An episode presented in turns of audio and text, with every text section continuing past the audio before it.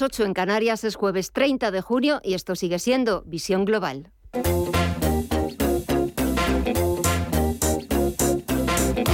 Esto es Visión Global con Gema González.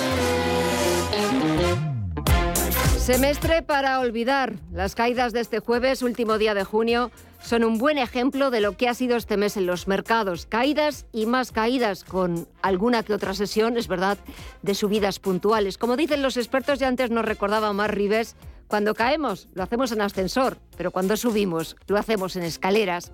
Junio ha sido un mes muy complicado que pone el broche a un semestre más difícil todavía en el que los problemas han ido increciendo. El año empezó con la esperanza de la recuperación ante el fin de la pandemia. Todo se vino abajo en febrero con el estallido de la guerra. La inflación se ha ido disparando, descontrolando a lo largo de los meses. Y ahora el mayor miedo, la mayor preocupación es que se produzca una recesión debido a la reacción de los bancos centrales a las medidas que van a adoptar y que algunos ya están adoptando para frenar esa subida de los precios. Sin contar la sesión de hoy, los índices americanos caen entre un 15 el Dow Jones y un 28% el Nasdaq 100. El SP500 se deja cerca de un 20% en los primeros seis meses del año.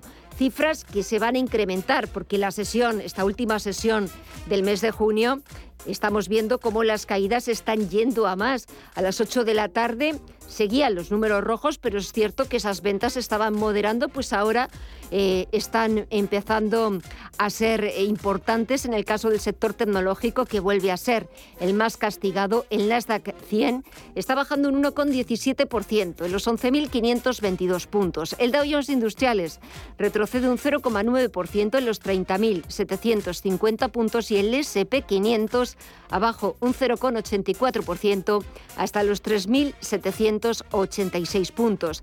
También está bajando la rentabilidad, el interés exigido al Treasury americano, al bono estadounidense a 10 años, un 3,85% es lo que está bajando en el 2,97% y sube el precio de los bonos y el índice VIX de volatilidad algo más de un 2% hasta los 28,79 puntos.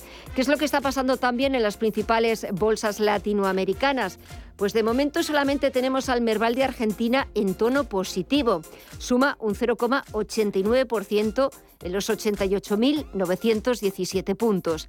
El Bovespa en Brasil sigue bajando, algo más de un punto porcentual se deja.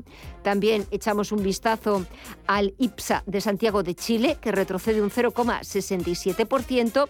Y en México el IPC también baja un 0,44% en los 47.851 puntos.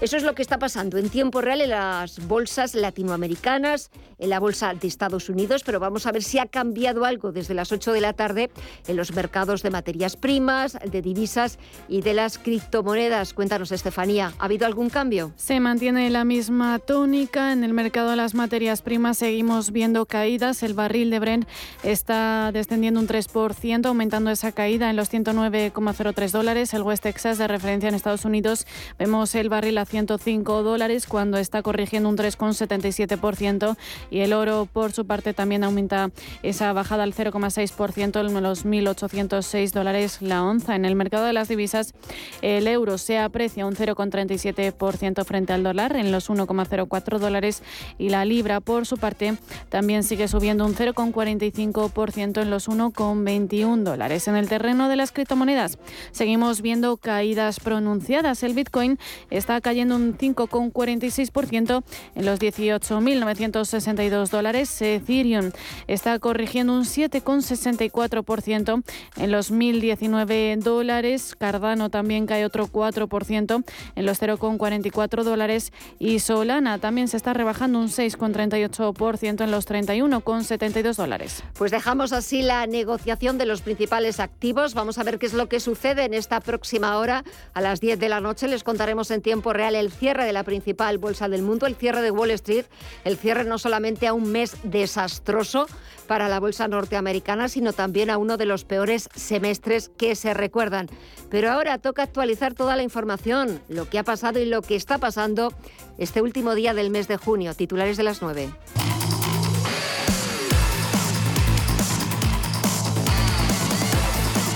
Los hogares españoles situaron su tasa de ahorro en el menos 0,8% de su renta disponible en el primer trimestre, registrando así su primera tasa negativa desde 2019. En el trimestre anterior la tasa de ahorro de los hogares fue del 8,3%. La caída se debe a que los hogares gastaron más de lo que ingresaron. Como consecuencia de todo ello, los hogares recortaron su ahorro en el primer trimestre de 1.427 millones de euros, en contraste con el ahorro de 14.516 millones del mismo periodo de 2019. 2021, lo que en términos relativos supone un retroceso del 109,8%. El Estado registró hasta mayo un déficit del 1,36% del PIB frente al 2,87% registrado en mayo de 2021 en términos de contabilidad nacional. De esta forma, el déficit se sitúa en 17.837 millones, lo que supone un descenso del 48,5% respecto a los 34.629 millones del mismo periodo del año anterior. Este resultado se debe a un incremento de los ingresos no financieros del 19,2% frente al comportamiento de los gastos que se moderan a un ritmo del 3,3%. Y el Euribor a 12 meses, el indicador más utilizado para el cálculo de los créditos hipotecarios en España, ha vuelto a dispararse en junio mes que ha cerrado en el 0,85%, lo que supone su tasa más alta desde agosto de 2012.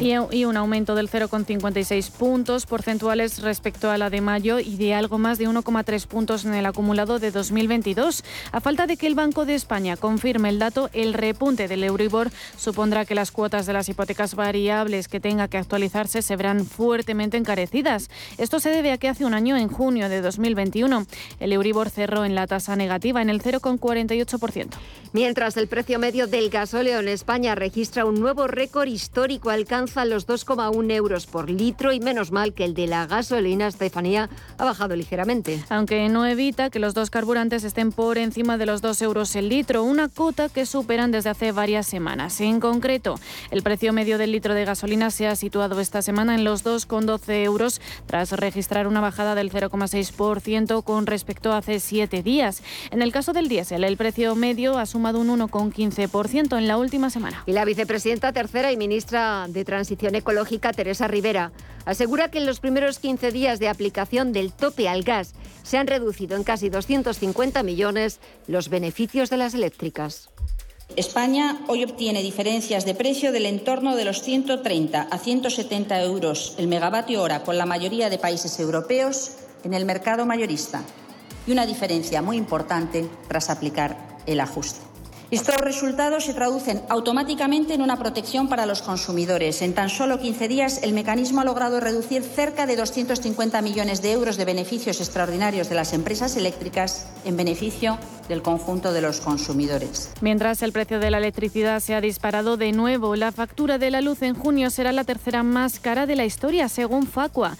El recibo alcanzará los 133,85 euros, un 64,7% más que en el mismo mes del año pasado. Facua advierte del reducido impacto que tendrán el tope al gas y la nueva bajada del IVA al 5%, por lo que insiste en reclamar al Gobierno medidas más eficaces para proteger a las familias. E Italia podría aprobar ayudas energéticas por valor de 8.000 millones de euros. El objetivo, aliviar el bolsillo de las familias y consumidores en un contexto de altos precios de la energía y una inflación descontrolada. El primer ministro Mario Draghi tuvo que abandonar la cumbre de Madrid de la OTAN para presidir este jueves un Consejo de Ministros en el que debatir estos asuntos entre una creciente tensión dentro de la coalición del Gobierno. Las nuevas propuestas se sumarían a los más de 30.000 millones de euros ya aprobados por el Gobierno. Italia cuenta con una rebaja del impuesto sobre los carburantes cuya vigencia se ha ampliado recientemente.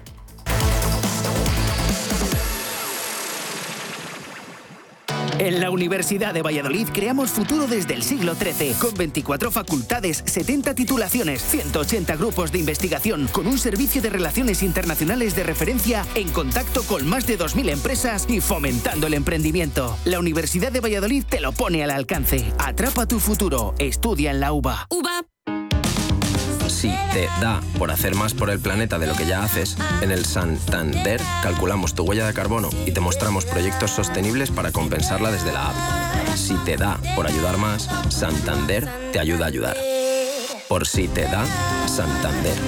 Por ti, los primeros.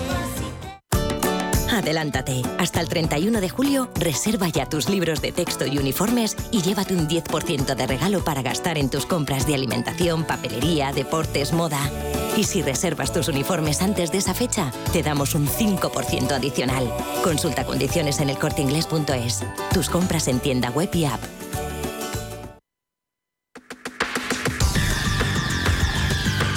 El análisis del día con visión global.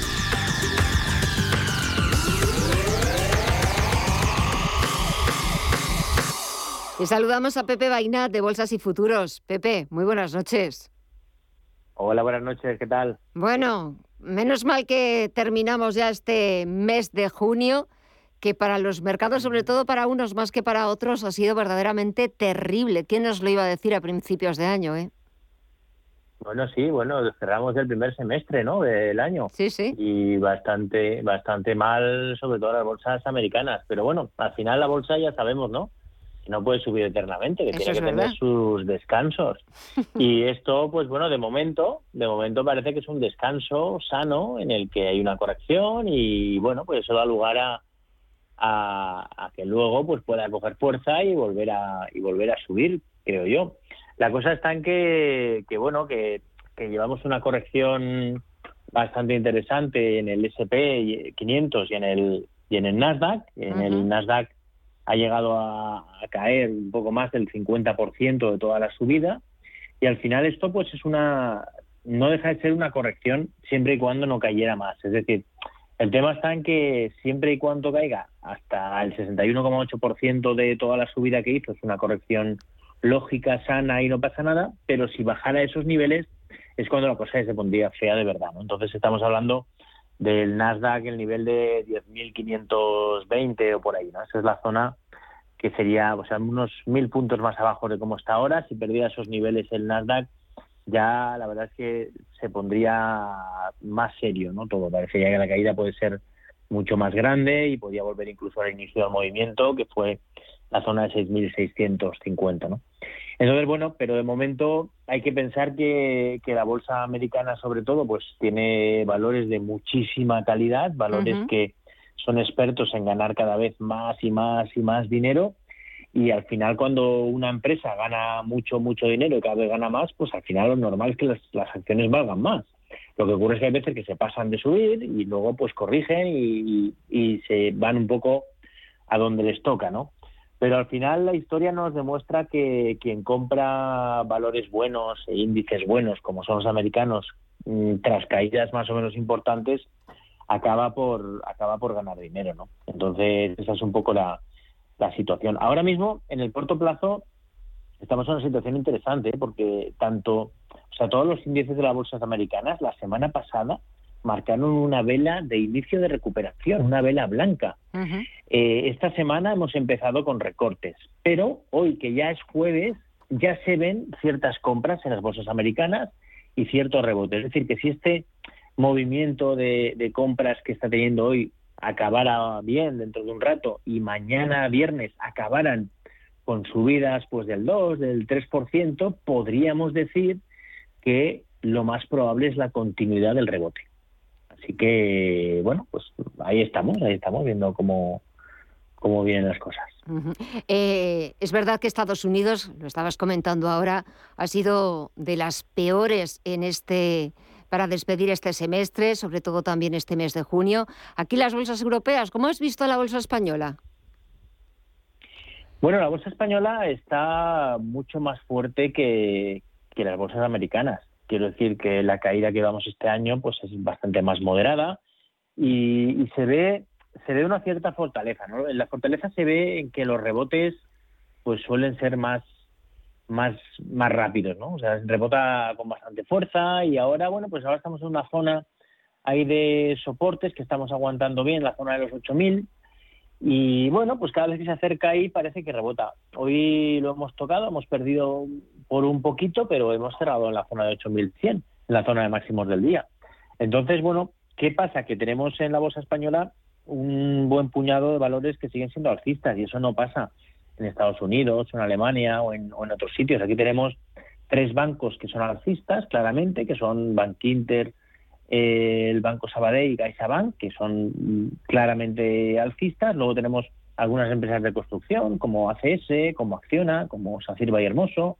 Luego tenemos también pues algunos de energía, ¿no? como Naturgy, Solaria, GR Energy. Es decir, que tenemos un buen puñado de valores que están más o menos manteniendo al índice. Es verdad que hay otros sectores que lo están haciendo mal, incluso bancos, ¿no? como el BBV Santander, que no acaban de hacerlo bien. El sector turismo, que parecía que prometía mucho, pues la verdad es que nada de nada, lo está haciendo mal, mal, muy mal. Mm. Pero eh, es lo que es lo que hablamos, ¿no? Que, hay que saber seleccionar en cada momento cuáles son los sectores más o menos fuertes. Y aquí en, en España la verdad es que tenemos más valores eh, por encima de la media 200 en porcentaje en el IBEX que, que en el DAX y que por supuesto en el SP500 o en el o en el Nasdaq. Y de hecho eso es una cosa que no ocurría desde hacía muchísimo tiempo. Y luego como un dato importante es que es el peor semestre, primer semestre del año de, del SP500 desde el año 1970. ¿eh? Sí, sí. Ojo. Ojo. O sea que estamos dando más de 50 años que no pasaba en un primer semestre una caída tan grande como esta. Pero es verdad que venimos de una subida fuerte y que eso es lo importante. O sea que, que no es lo mismo, ¿no? Que el año pasado hubiéramos perdido ya un 20 o un 25 y ahora lleváramos esta caída. Eso ya sería algo muy serio. Hacer el primer movimiento, pues bueno, pues vamos a ver. De hecho, también hay una cosa interesante y es que a, nivel técnico hay lo que se llaman divergencias alcistas eh, en indicadores. ¿no? Hay un indicador que se llama el MAC, que utilizamos muchos analistas técnicos, que es experto en, en detectar ciertas divergencias, y eso es que cuando las bolsas marcan mínimos, pues el indicador ya no marca mínimos, ¿no? Y eso es lo que ha pasado en el último movimiento bajista, tanto del Nasdaq como del SP500. Eso no nos asegura que estamos en un suelo, pero nos dice que atención a posibles rebotes importantes desde esta zona. Esto es un poco la lectura. Eh, para los próximos, eh, para el próximo mes, julio, que ya empezamos mañana, encima en Estados Unidos es fiesta el lunes, es su fiesta, el 4 de julio, eh, y sobre todo de cara un poquito al verano, porque ya hay muchos traders, casas de análisis que empiezan a advertir de que el verano que se nos avecina, que tenemos por delante, va a ser difícil, pero el otoño aún más. Bueno, eh, a ver, hablar es gratis y mucha gente habla de lo que va a pasar, pero es muy curioso porque a día de hoy, en la situación en que están las bolsas, yo he leído cosas muy extremas. O sea, he leído algunos que esto se va a hundir a la miseria absoluta y sin embargo leo a otros que, que no, que no, que esto ya está todo descontado, que ahora hay datos que ya parece que mm, ya no eh, ha tocado techo la inflación y que esto desde aquí va a empezar a subir y vamos a tener el segundo semestre buenísimo. Es decir, que al final, eh, si alguien quiere escuchar algo malo, es muy fácil de encontrar. Pero si quiere escuchar algo bueno también. Entonces, eh, no tenemos que hacer un caso relativo, tenemos que tener es nuestro propio criterio, cada uno, y ver un poco por dónde van las cosas. Mi criterio se basa mucho en los gráficos. Y los gráficos ahora mismo me dice que son bajitas, que en términos generales, pero que después de una caída fuerte ahora está en una situación de probable rebote fuerte. Y ese rebote fuerte ya veremos hasta dónde llega, si es que llega. Y si el rebote es más fuerte de lo esperable, es que podríamos estar ante un cambio de tendencia y otra vez volver a ser alcistas. Pero claro, eso lo vamos a ir viendo según vayan pasando las cosas. Así que ahora mismo decir lo que va a pasar en septiembre, en octubre, vamos, es que no lo sabe nadie. No. Y por mucho que diga la gente, son todo especulaciones y hablar por hablar.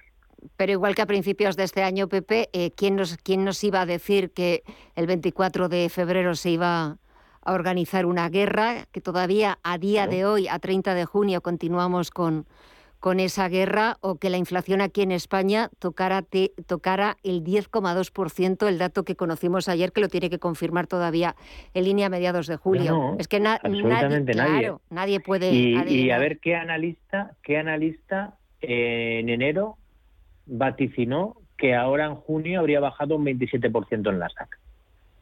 Ninguno. Exacto porque es que es que no vamos no lo podía saber nadie. Exacto. Eh, y de hecho vamos yo no alguno habría que diría que no de un 27 sino con 50 yo qué sé. La verdad es que es así no o sea eh, es muy difícil decir lo que va a pasar. Lo que lo que sí que tenemos claro es dónde estamos no estamos en un mercado bajista y ahora mismo en una situación dentro del mercado bajista que después de haber caído con bastante fuerza durante seis meses, yo creo más que van a haber un poco vaivenes arriba y abajo durante todo el verano y que va a acabar el verano y estaremos más o menos en los mismos niveles, mira lo que te digo. Y que ya de cara a fin de año, si tiene que recuperar, ya recuperará a partir de septiembre.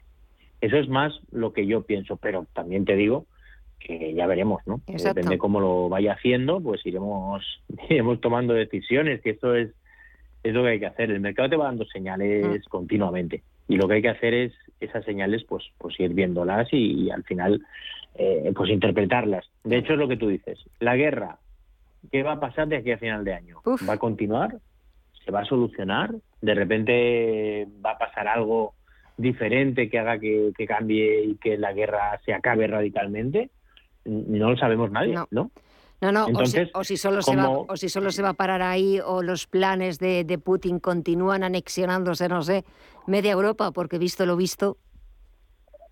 No, y, otra es, ¿vamos a entrar en recesión o no? Por ejemplo, en Estados Unidos. Pues hay quien dice que sí y hay quien dice que no. Hay quien dice, no, no, no, porque esto eh, ahora mismo con la subida de tipos de interés lo va a estar haciendo de una manera que sin llegar a la recesión se va a poder controlar la inflación. ¿Vale? Y hay muchos otros que dicen, no, no, no, no, es imposible. Si quieres controlar la inflación, va a llevar una recesión seguro subiendo los tipos de interés. ¿Vale? ¿A quién le haces caso? ¿A uno o a otro? Pues es que no lo sabes, ¿no? Es que, de hecho, yo creo que no lo puede saber nadie. Es un poco, depende cómo vaya, vayan a ir las cosas. Al final, ya te digo, estamos aquí para ir analizando el día a día, para, para ver qué es lo más probable que pase en cada momento y sobre todo para interpretar aquellas señales que nos va dando el mercado, tanto de medio plazo como de corto plazo. Y es verdad que en un mercado bajista como el que, como el que estamos, las señales alcistas de corto plazo muchas veces fallan. Y ahora parece que estamos dando una señal alcista de corto plazo, pero que como la del largo plazo o medio plazo es bajista, pues mm, puede irse al traste en cualquier momento. Así que bueno, si mañana acabáramos bien las bolsas americanas, parece que este rebote debería continuar un poco más. Si no es así, que mañana, entre hoy y mañana, esto vuelve a caer y no se ve nada claro, pues bueno, pues más de lo mismo, vamos a seguir teniendo bandazos, van a haber valores que van a seguir hundiéndose mucho, mientras otros van a ir más o menos capeando el temporal y llegará un momento en el que todo pues eh, mejorará. Pero no sabemos si eso será dentro de una semana, dentro de un mes o dentro de un año. Pero cuanto más caiga, mejores precios vamos a encontrar y más potencial de revalorización luego. Así que al final no es malo de todo. Lo que sí que hay que saber es salirse a tiempo, tener una cierta liquidez. Ahora mismo, pues yo a la gente estoy recomendando que tenga pues eso, mínimo un 50% de liquidez, por si acaso, y si ya baja todo mucho más, pues bueno, pues ya se pueden adoptar posiciones, se pueden hacer cosas, pero tener ahora invertido el 100% y que luego o haberlo tenido invertido desde principio de año y ahora comerte toda la caída, pues ahora estás ahí un poco a la expectativa de ver si hay suerte y recupera. Pero si en vez de tener suerte recupera, baja todo todavía un 30% más, pues el que haya sido capaz de salirse y entrar mucho más abajo, pues sin duda es el ganador ¿no? en este juego de la bolsa.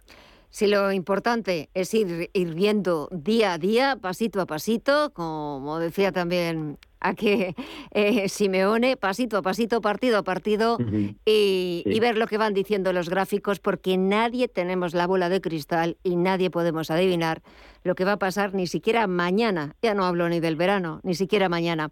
Pepe Bainat, de Bolsas y Futuros, gracias como siempre. Que pases muy buen fin de semana y hasta pronto. Un fuerte abrazo. Hasta pronto y muchas gracias a Gracias a vosotros. Gracias a ti.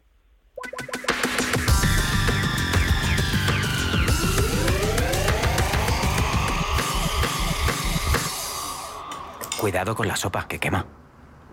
Siempre hay alguien que cuida de ti. En Autocontrol, anunciantes, agencias y medios, llevamos 25 años trabajando por una publicidad responsable. Campaña financiada por el Programa de Consumidores 2014-2020 de la Unión Europea. Hoy en día, encontrar la herramienta que pueda resistir el paso del tiempo es fundamental en la renta fija. Es por eso que MFS Investment Management adopta un enfoque Active 360. Visite mfs.com barra Active 360.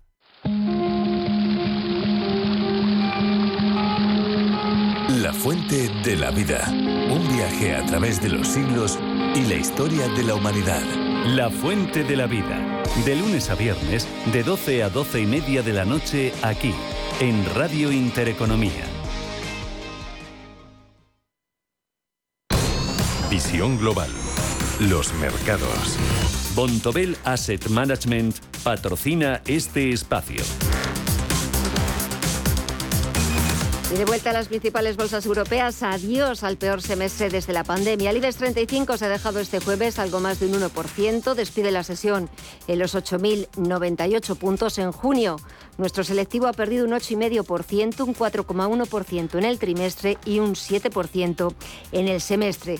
Si hablamos de valores, las acereras ArcelorMittal y Acerinos destacan en las caídas, sobre todo Acerinos, que ha sido la peor del IBEX 35 al bajar un 4,74%. Seguida también por los bancos, CaixaBank se ha dejado un 4,13%, Sabadell un 3,33% abajo o las compañías relacionadas con el turismo. Es el caso, por ejemplo, de Meliá que se ha dejado más de cuatro puntos porcentuales, o IAG, que ha perdido un 3,99%. Precisamente, IAG, eh, en una sesión en la que hemos conocido su pedido de 14 aviones de Airbus por unos 1.700 billones de euros. Esos han sido los títulos perdedores, pero si echamos un vistazo al otro lado de la moneda, tenemos que Grifols ha sido el valor más alcista este jueves, ha sumado un 6,15%, eh, seguido de Indra, que ha sumado un 2,18% o Farmamar un 1,48%. Y para terminar la semana y empezar el mes de julio, Estefanía, ¿qué nos espera la agenda de mañana? Pues la semana la despedimos con la publicación de los datos del PMI manufacturero de marzo, que se conocen tanto en España como en Alemania, Francia, Italia, la eurozona o Estados Unidos. En Europa también conoceremos la estimación de los datos de inflación de junio y en nuestro país el Banco de España actualiza los datos mensuales de crédito a familias y hogares de mayo. En clave empresarial, Endesa abona un dividendo de 0,93 euros por acción y Red Eléctrica de 0,72 euros por título. Bontobel Asset Management ha patrocinado este espacio. Bontobel Asset Management calidad suiza con el objetivo de obtener rendimientos superiores a largo plazo. En Bontobel Asset Management siempre estamos a la vanguardia de las inversiones activas en bonos y acciones. Para más información, entre en nuestra página web bontobel.com barra am. Bontobel Asset Management, su especialista global en fondos de inversión. En Visión Global, las noticias empresariales.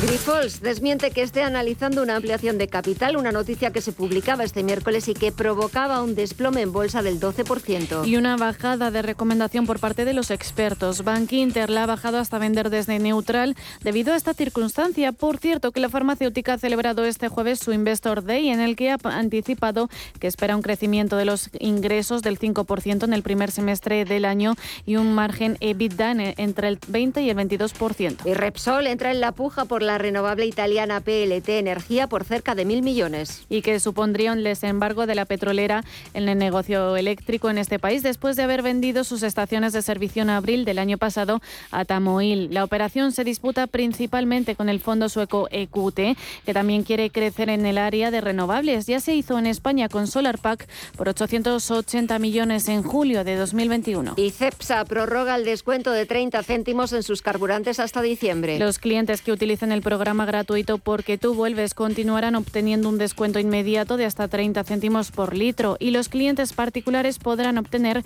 20 céntimos adicionales, alcanzando un ahorro de hasta 50 céntimos por litro en su porcentaje, en su repostaje. El objetivo, hacer frente a una situación excepcional.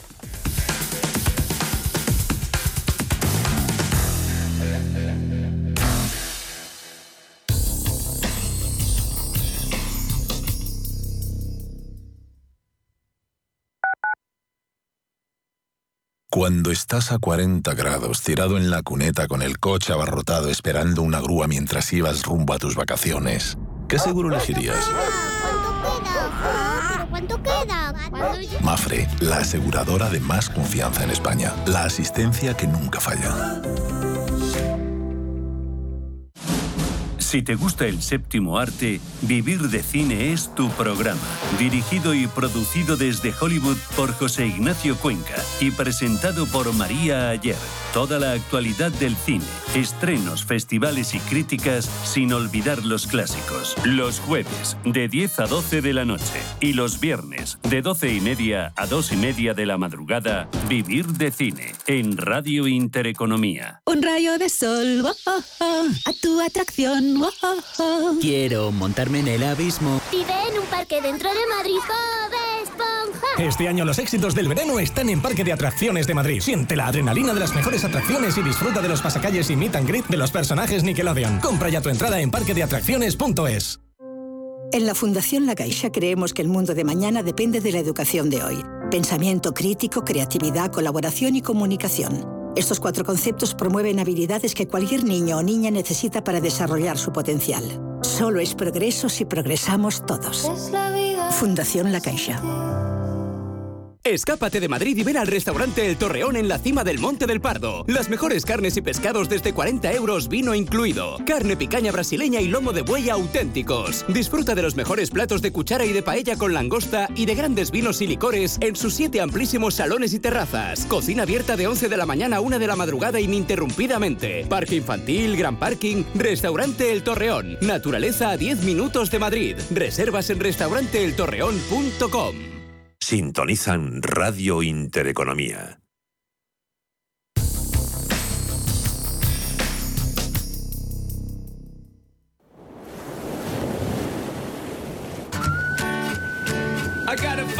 La forma más sencilla de movernos para irnos de vacaciones es el coche, sobre todo en el territorio nacional. Comienza la temporada estival y los españoles escogen este transporte como el medio favorito para desplazarse. Así que ahí van algunos consejos para hacer el viaje más llevadero y sobre todo más seguro. Lo primero que tenemos que tener en cuenta es que el vehículo debe estar completamente a punto con el fin de evitar sorpresas durante el viaje, como revisar el aceite o los neumáticos, comprobar que toda la documentación del vehículo se encuentre en vigor y que la ITV esté en regla. Antes de salir es recomendable conocer el trayecto y así anticipar las paradas. Por cierto que se debe descansar cada dos horas o bien cada 200 kilómetros. Es primordial evitar aquellos momentos del día en los que hace más calor y mantener la temperatura entre los 21 y los 23 grados, así como descansar las horas necesarias. Durante este verano se producirán unos 95 millones de desplazamientos a las distintas regiones del país, frente a los 90,8 que se llevaron a cabo en el año anterior. Un récord de cifras de movilidad que no es de extrañar. Por eso es importante respetar los límites de velocidad y conducir de forma segura, porque en la carretera no solo estamos nosotros. De hecho, más de un millón de conductores circulan a velocidades superiores a la permitida. El conductor es el integrante más importante y como tal debe hacer el viaje lo más cómodo posible. Adiós teléfono móvil o navegador para evitar distracciones, sin olvidarse, eso sí, de la hidratación. Toda recomendación es poca cuando se trata de ir lo más seguro posible al volante para disfrutar el viaje y llegar al destino. Y si ya lo acompañan con una playlist de buena música, resultados garantizados.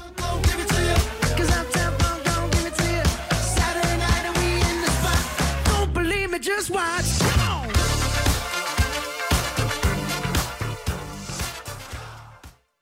Una caja de alimentos, de medicinas, de ropa, una caja de solidaridad. En definitiva, una caja rural que está con los refugiados de Ucrania. Por eso, ponemos a disposición de todos el sistema de donativos Bizum con el código 05030 a nombre de Fundación Caja Rural de Zamora. Ayuda a la crisis en Ucrania y a favor de Cáritas para dar apoyo a los damnificados por la guerra en Ucrania. Y nosotros desde la Fundación Caja Rural aportamos los primeros 40.000 euros. Vamos, hagamos un último esfuerzo. Los refugiados de Ucrania aún necesitan nuestra ayuda. Campaña activa hasta el 30 de junio. Caja Rural de Zamora, al lado de la gente y al lado de Ucrania. Siempre con Valladolid. Este sábado gratis con el periódico Expansión Guía de los Valores de la Bolsa. Conozca todas las claves para invertir en bolsa con el número extra más esperado de Expansión. La guía incluye el análisis de todas las empresas del IBEX una a una, el ranking de las compañías que pagan más dividendo y la lista de los mejores fondos de inversión. La Guía de los Valores de la Bolsa de Expansión, una herramienta imprescindible para invertir y ganar. Este sábado gratis con Expansión.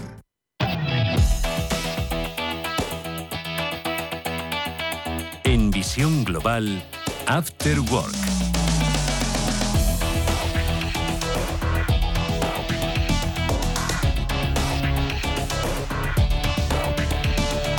Comenzamos ya nuestro tiempo de tertulia. Comienzo saludando a Íñigo Petit, CEO de IDEN Global. Íñigo, buenas noches. Muy buenas noches, Gemma. ¿Qué tal estás? Bien, ¿y tú qué tal estás?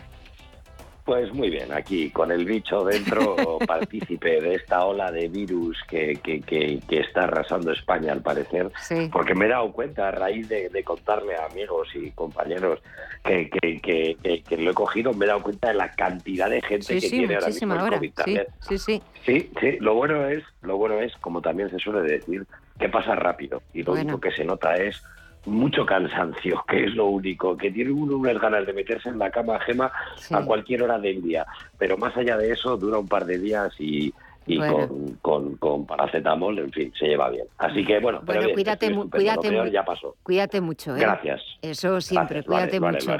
Y, y hoy vuelvo a saludar a un antiguo contertulio eh, al que es cierto que le teníamos un poquito olvidado y le, empiezo pidiendo mil disculpas, que es Jaime Gil Delgado, consultor independiente con más de 35 años de experiencia en banca privada y asset management para Europa y Hispanoamérica.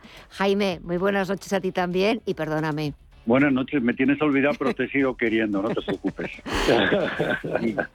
¿Qué tal estás, Jaime? Yo, gracias a Dios, sin bicho, no como otros, Íñigo. ¿eh? Espero que te recuperes lo antes posible y quites el cansancio. Me alegro de escucharte. Bien, bien. gracias. Igualmente, igualmente. Llevaba, llevaba, llevaba tiempo me habían sacado bola negra. Gema me había sacado bola negra los últimos tiempos.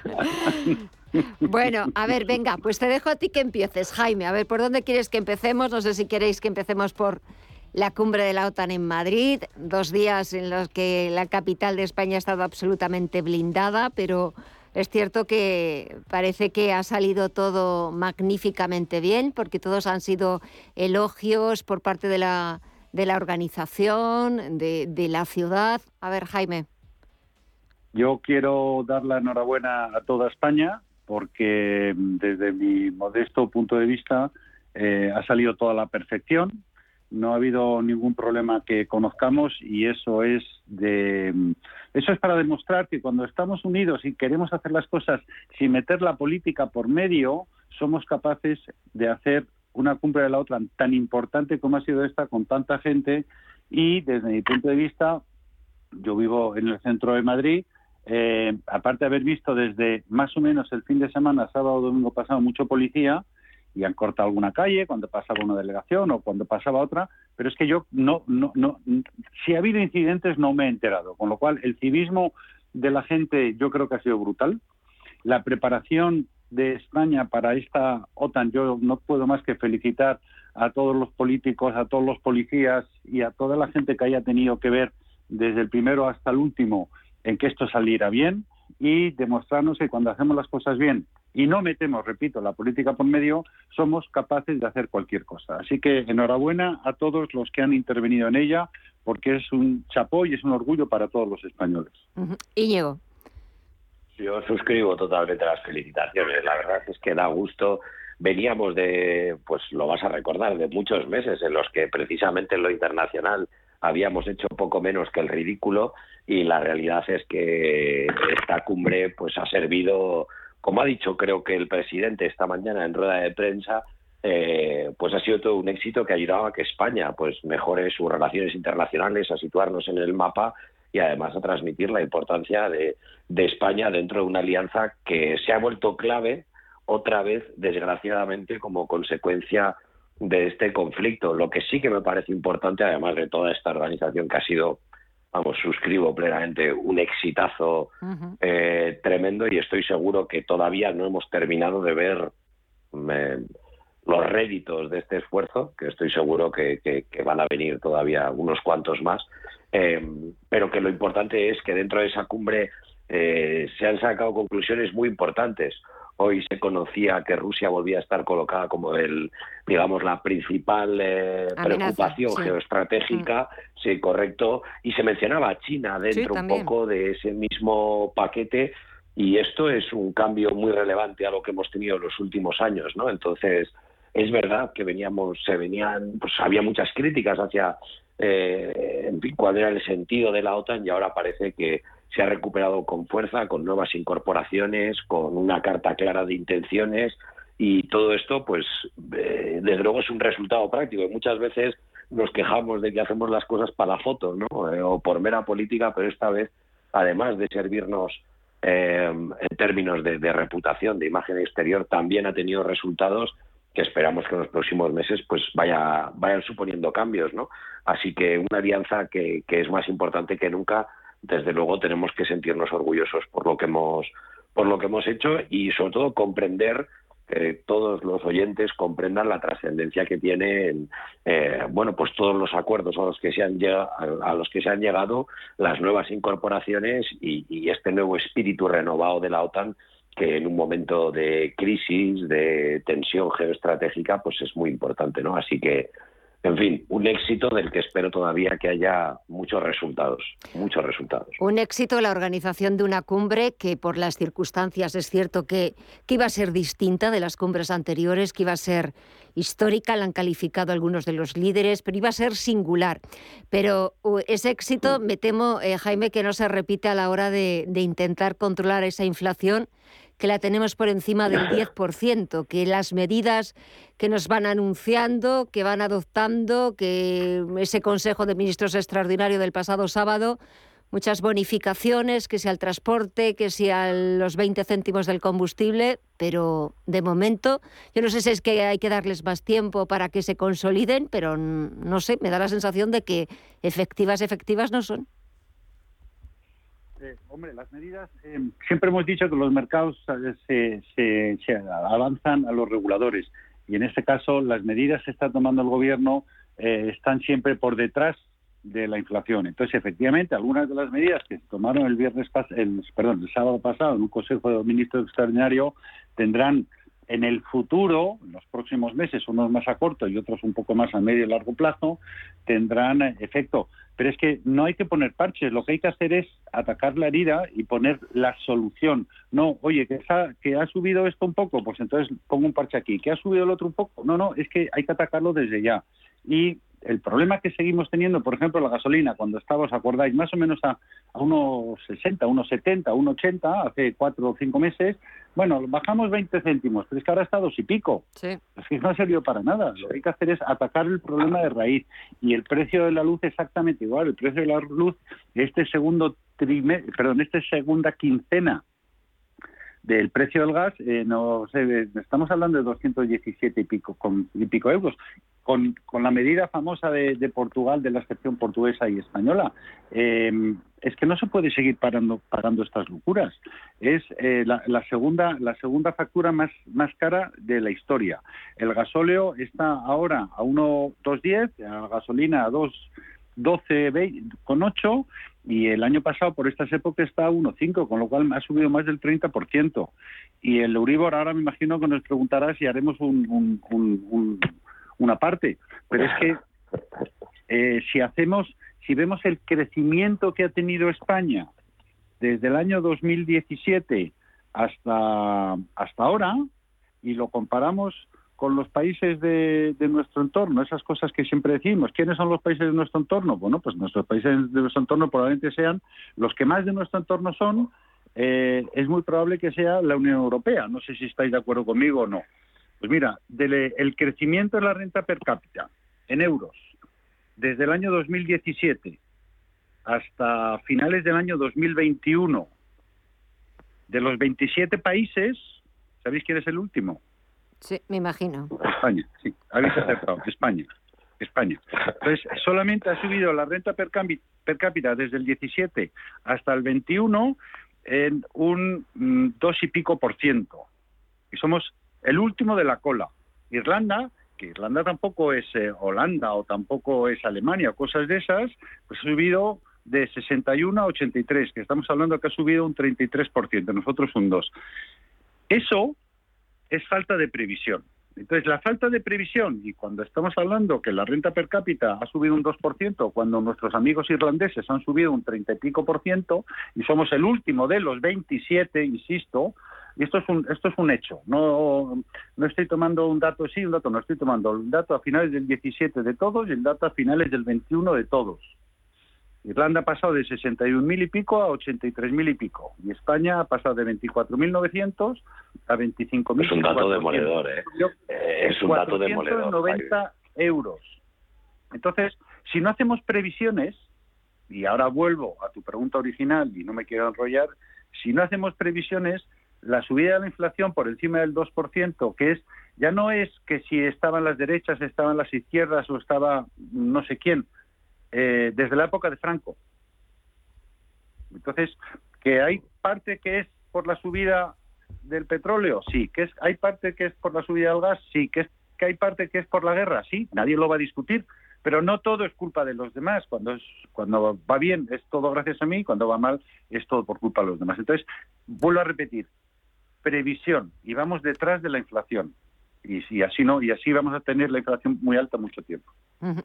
eh, Íñigo la verdad, yo, yo mm, me, ha parecido un dato demoledor. Eh, no lo conocía y me parece que es un dato demoledor que explica. Me, me, parece de verdad un dato eh, muy, muy contundente porque recoge, no es ya un dato que mide una sola cosa, sino que dentro de, de, esta renta per cápita entran muchos factores y al final sirve como una especie de, de saldo, ¿no? Del resultado un poco de todo lo que hayas hecho. Y desde luego los gobiernos, en la medida en la que tienen capacidad eh, fiscal, en la que tienen esa capacidad recaudatoria, tienen capacidad legislativa, pues hay ciertas cosas de la inflación que tienen capacidad de controlar, modular, gestionar mejor y desde luego una falta de planificación pues eh, eh, es, evidente no eh, yo creo que en esto estamos todos de acuerdo dicho esto el dato de inflación llama la atención. Es verdad que, asusta un poco. Estamos viendo en todo el mundo lecturas de inflación que, que llaman mucho la atención. Se espera que siga creciendo. Todos los factores que hay por detrás que comentaba Jaime de energéticos van a seguir creciendo y no sabemos además hasta qué límite. Pero es que lo peor de todo, hoy leía un informe de VS, creo que en, algún diario económico, ah. eh, que, nos hablaba de, la caída tan espectacular. En el, diario El Economista. En el diario El Economista, cierto es, correcto. Y una, una, que pronosticaba una caída espectacular del crecimiento y ponía en comparación, hacía un gráfico en el que comparaba cuál había sido la recuperación en todo, digamos, desde los niveles previos del COVID y España eh, en relación a la misma comparación que has hecho, Jaime, también los últimos. Es decir, estábamos muy lejos de volver otra vez a los niveles previos al COVID en crecimiento económico. Y esto es un problema eh, muy grande, porque evidentemente sin crecimiento todos los problemas que hay por detrás se agravan mucho más.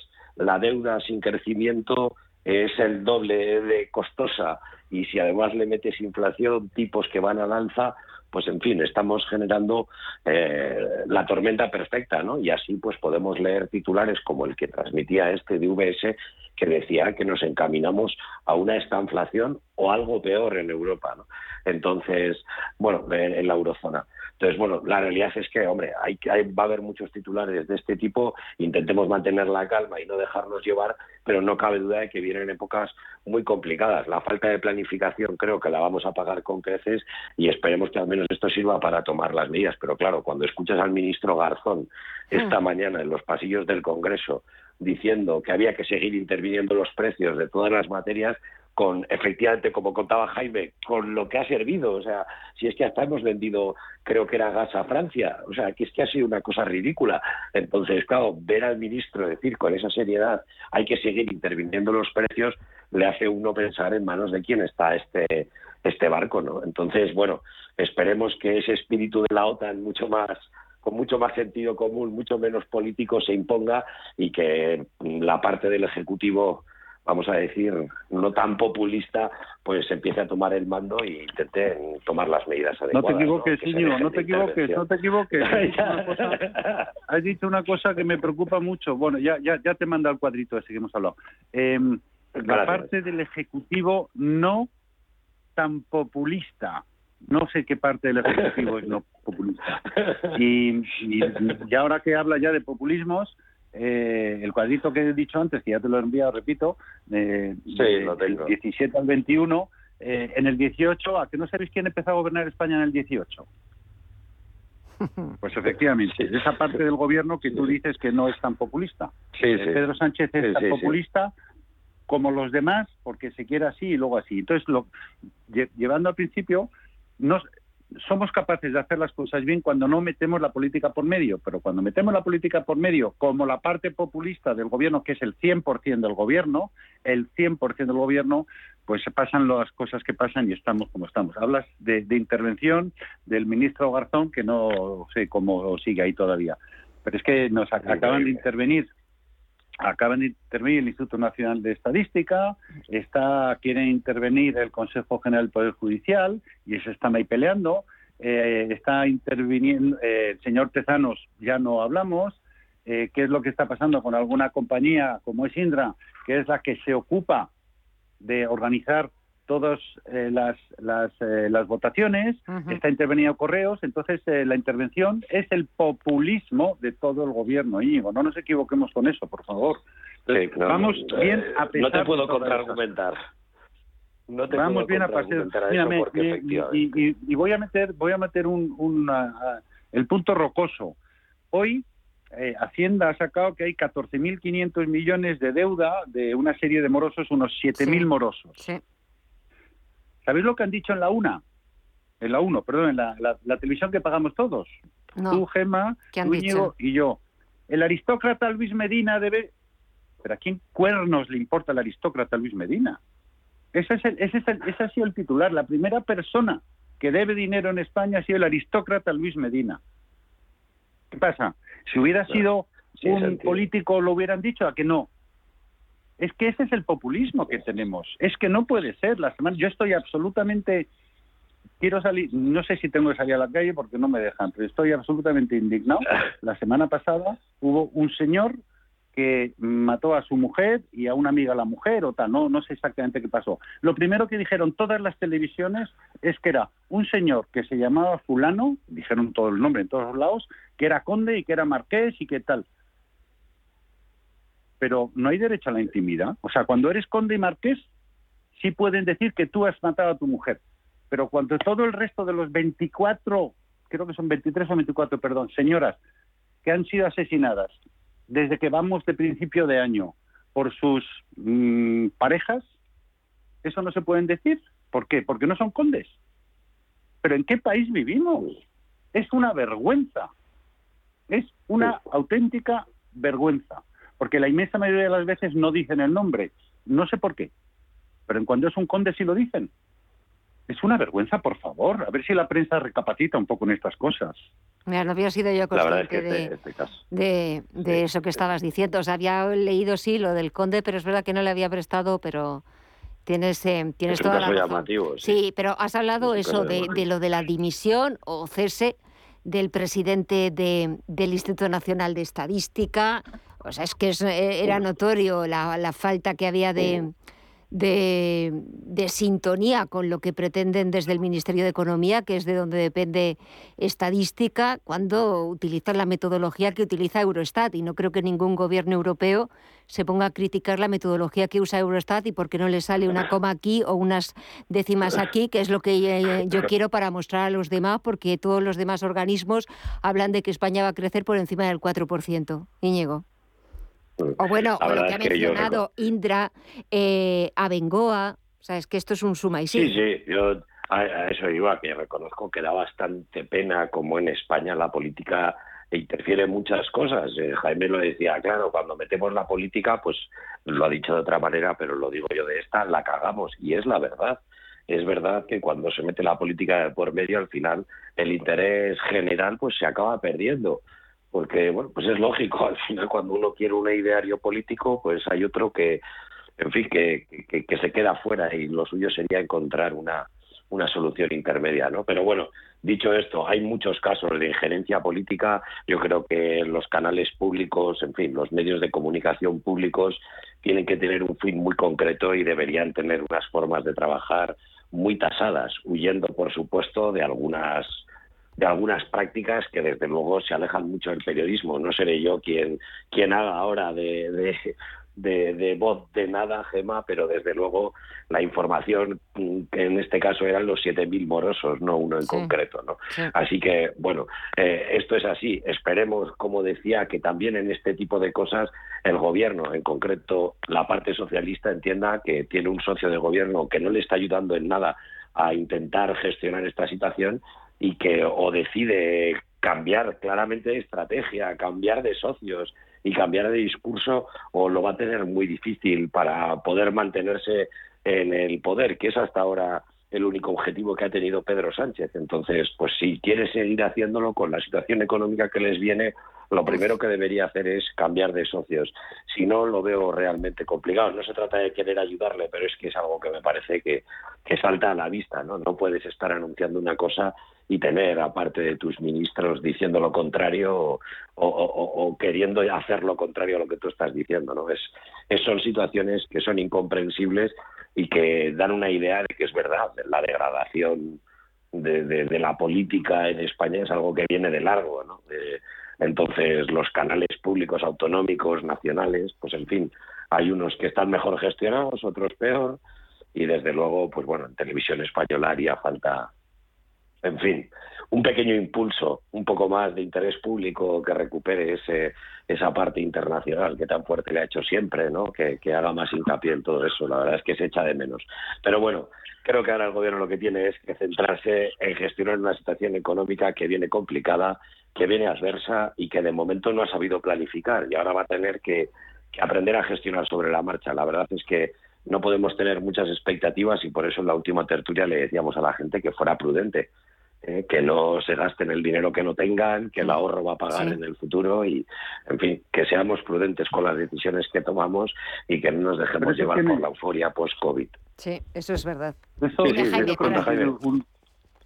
creo que tiene un, un, un, doble sentido, porque la gente después de dos años de pandemia, que empezó en, marzo del 20, ya estamos en mañana julio del 22, eh, mentalmente también necesitamos salir de casa, mentalmente necesitamos quitarnos la mascarilla, tener un mínimo de libertad para que cada uno se vaya de vacaciones donde estime conveniente y donde se lo pueda pagar. Entonces, yo estoy de acuerdo y según dicen todos los datos turísticos, vamos a estar este año, en verano, por encima del año 2019, que ya fue récord. Entonces, eso tiene una parte importante mental y social, que es que necesitamos salir. Hemos estado demasiado tiempo encerrados.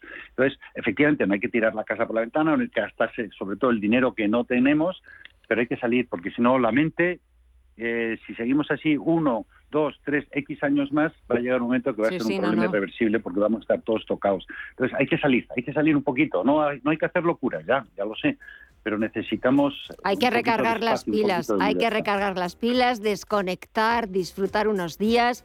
Es cierto que sin tirar la casa por la ventana, porque luego eh, el otoño pues va a ser complicado, pero sí que eh, va a ser duro, va a ser complicado y bueno, pues de momento intentar disfrutar dentro de nuestras posibilidades y, y desconectar y recargar esas pilas que vamos a necesitar. Íñigo, cuídate mucho.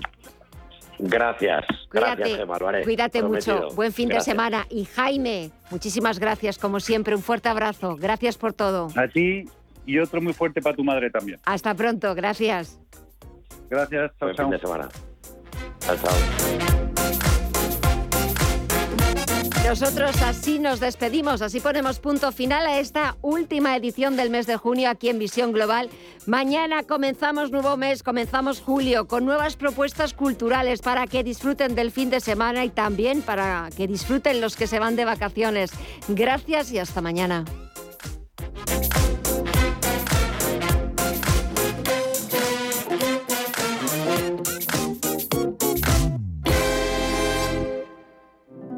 Érase una vez una tarjeta de crédito, la tarjeta revolving, que te prometía más cosas que el genio de la lámpara, pero pasó el tiempo y te diste cuenta de que aquello era un cuento. El genio se había quedado con tu dinero. ¿Quieres recuperarlo? Nosotros lo haremos por ti. Somos Durán y Durán Abogados y sabemos cómo hacerlo. Entra en duranyduránabogados.com y que no te vengan con cuentos.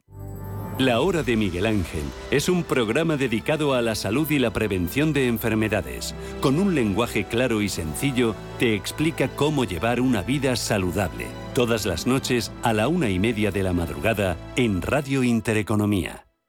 Los mercados financieros. Las bolsas más importantes. Información clara y precisa. Esto es Radio Intereconomía.